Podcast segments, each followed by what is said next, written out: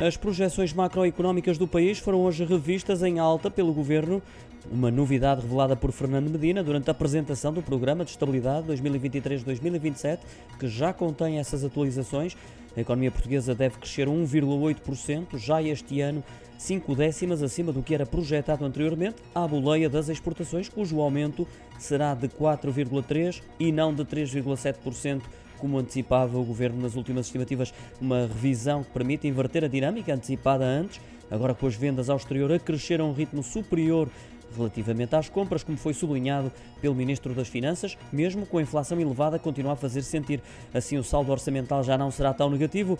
O déficit passou de 9 a 4 décimas. Também a dívida caiu nas previsões, cerca de 3%, é calculada agora em valores abaixo dos 108%.